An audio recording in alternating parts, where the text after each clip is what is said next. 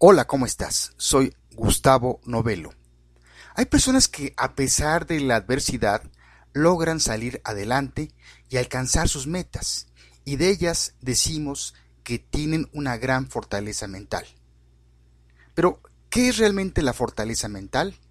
Y sobre todo, ¿cómo se puede desarrollar? ¿Quieres saber cómo? Te invito a que en los próximos minutos escuches este nuevo episodio de Salud Mental, el cual titulamos Cinco componentes que hacen crecer tu fortaleza mental. Esto después de esta breve introducción musical con la cantante Joss Stone y su canción Bruised but Not Broken.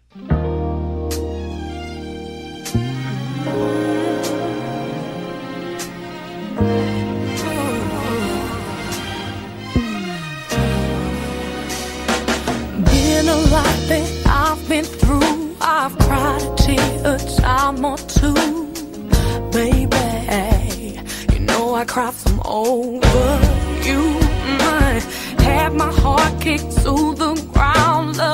Me up and break.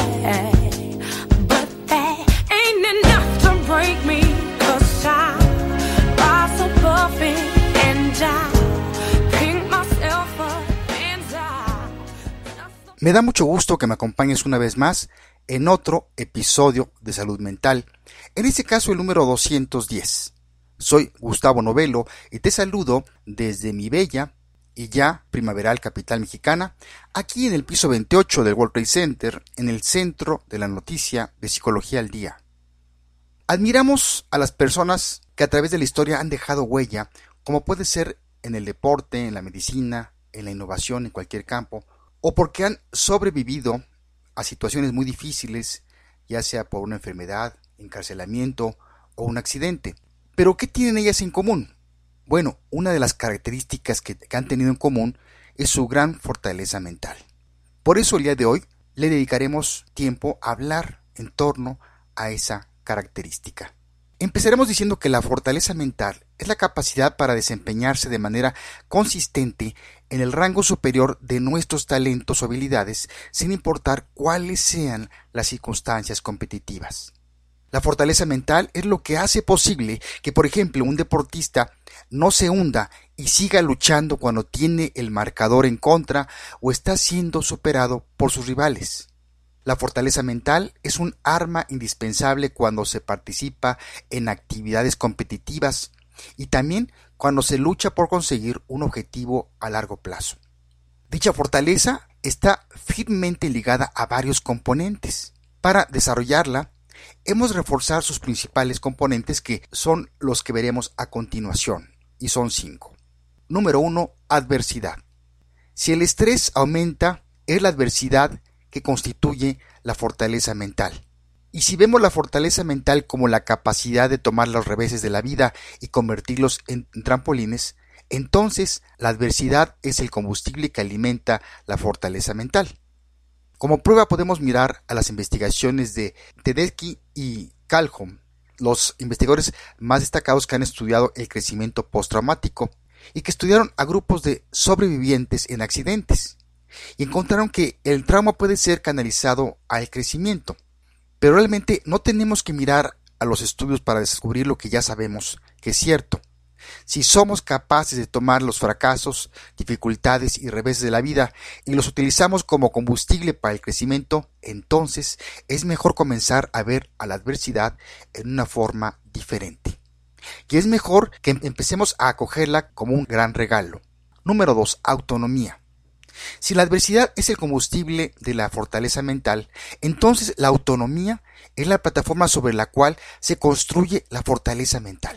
La autonomía nos permite poner a prueba las habilidades, cometer errores y en última instancia refinar nuestro enfoque. Por el contrario, si no se nos da las riendas para dirigir nuestro propio barco y las decisiones se toman por otros, entonces nos convertimos en personas dependientes de otros e inseguros. Número 3. Incertidumbre. La incertidumbre es otra de las bases de la fortaleza mental. Si retiramos la incertidumbre de la vida, lo que queda es el estancamiento.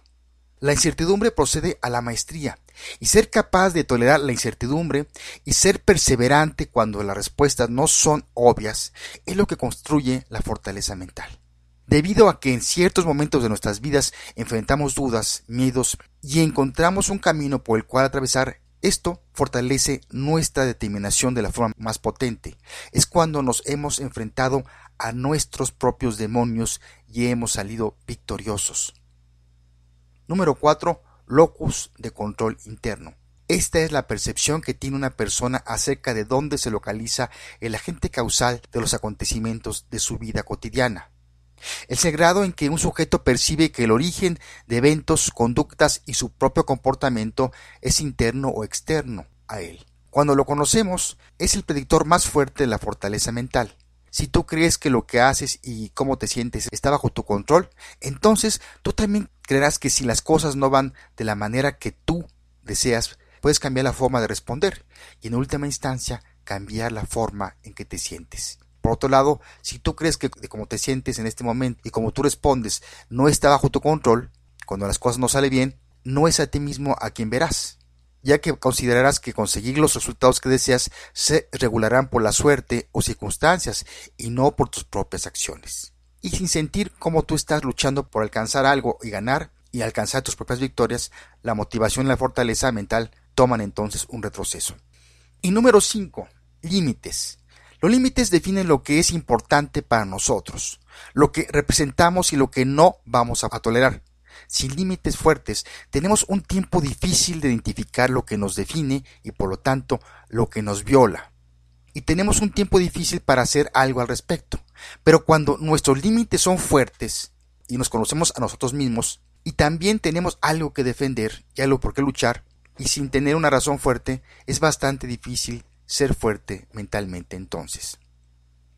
Para crecer nuestra fortaleza mental, la forma más eficaz es la práctica diaria de los componentes que acabamos de mencionar.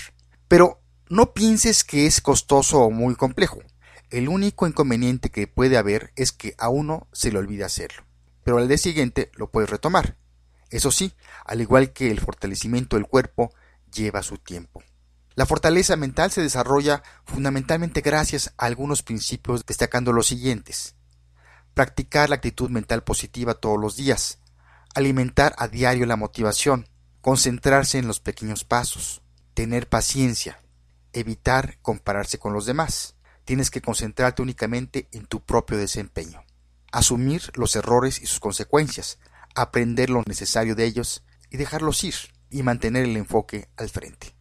Sin embargo, cuando se trata de una competencia, no todos ganan, por supuesto. Hay incluso quienes merecen el, triunfo por su esfuerzo, no que los otros no hayan sido competentes. En ese caso, la fortaleza mental que has desarrollado impide que caigas, y así nada ni nadie te derrumbarán. Habrá nuevos rumbos, nuevos caminos y nuevos puertos a donde llegar. Cerraré este tema con lo que dijo alguna vez el célebre escritor y traductor japonés Haruki Murakami, quien comentó Lo que yo deseo, la fuerza que yo busco, no es aquella que te lleva a perder o a ganar. Tampoco quiero una muralla para repeler las fuerzas que lleguen del exterior. Lo que yo deseo es una fuerza que me permita ser capaz de recibir todo cuanto proceda del exterior y resistirlo. Fortaleza para resistir en silencio cosas como la injusticia, el infortunio, la tristeza y las incomprensiones. Si quieres profundizar más sobre el tema de hoy, está el libro Entrenamiento Mental, Cómo vencer en el deporte y la vida gracias al entrenamiento mental, del autor Terry Orlick, editorial Paido Tribo. Pues bien, llegamos al final de este episodio número 210 y antes de terminar este episodio, les recuerdo a todos nuestros amigos que nos escuchan que también ya contamos con nuestro portal en el cual encontrarán noticias de psicología todos los días, de todos los temas y para todo público. Encuéntranos en cualquier buscador por el nombre de Psicología al Día donde también ahí puedes mandarnos tus comentarios o sugerencias. O síguenos también por Twitter con nuestro nombre de usuario arroba psicoaldía. Cerraremos en esta ocasión con Joss Stone y su canción Bruised but not broken, o algo así como con moretones pero no derrotado. Por si no lo sabías, Joss Stone es una destacada cantante y compositora inglesa de soul, rhythm and blues y country, famosa por su expresiva y emotiva voz de mezzo soprano. Stone ha vendido más de 11 millones de copias a nivel mundial, lo que la convierte en una de las cantantes más exitosa de su generación. También ha realizado trabajos de actuación como invitada en cine y televisión. Hizo su debut en el film de aventuras y fantasía Eragon a fines del 2006 y también interpretó en la serie de The Tudors a la reina de Inglaterra, Ana de Cleveris, durante las dos últimas temporadas del 2009 y 2010. Me despido de ti y te mando un fuerte abrazo donde quiera que te encuentres en tiempo y lugar. Soy Gustavo Novelo, te espero por aquí, hasta la próxima.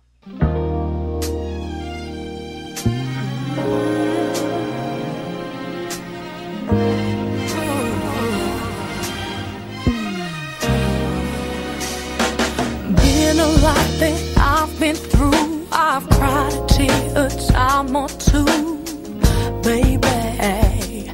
You know I cried some over you. I had my heart kicked to the ripped me up and tore me down, baby.